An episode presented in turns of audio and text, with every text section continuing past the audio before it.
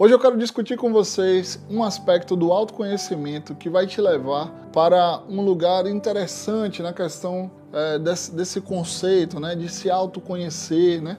Porque às vezes na nossa cultura, né, as pessoas acham que o autoconhecimento basicamente é você saber o que é que você gosta, o que é que você quer da vida e tudo mais. Né? E tudo isso é importante também. Mas o mais importante sobre autoconhecimento, na minha humilde opinião, é você saber quais são os seus valores. Quando você sabe quais são os seus valores inegociáveis, fica muito mais difícil de você ser dissuadido. E a questão do autoconhecimento não é fazer com que você seja inflexível ou que você se torne uma pessoa rígida, mas a questão do autoconhecimento referente aos valores inegociáveis é fazer com que você não seja enganado, é fazer com que as pessoas não montem em você, né? Se você montar em você é um negócio meio estranho, mas tudo bem, né? Fico pensando uma pessoa montada na outra.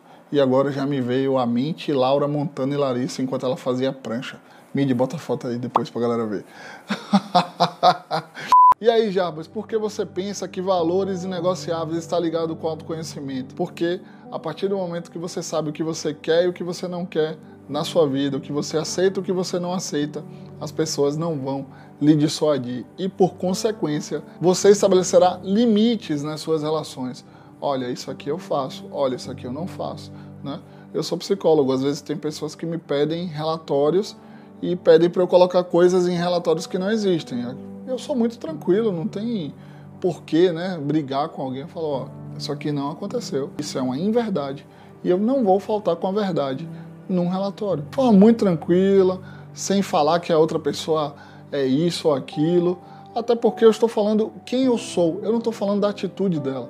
Você entendeu o autoconhecimento onde é que entra aí e os seus valores? E quando você sabe quais são os seus valores, você não vai ser dissuadido e por consequência você dará limites e quando você dá limite, você não será levado a tudo que você julga que é imoral, que é falta de ética, que é desrespeitoso, que seria algo ruim para você ou para alguém ou para o meio que você vive. Espero que esse vídeo tenha ajudado você a refletir o que realmente é importante na sua vida, quais são os seus valores, quais são os limites que você tem que estabelecer a partir dos seus valores e é isso aí.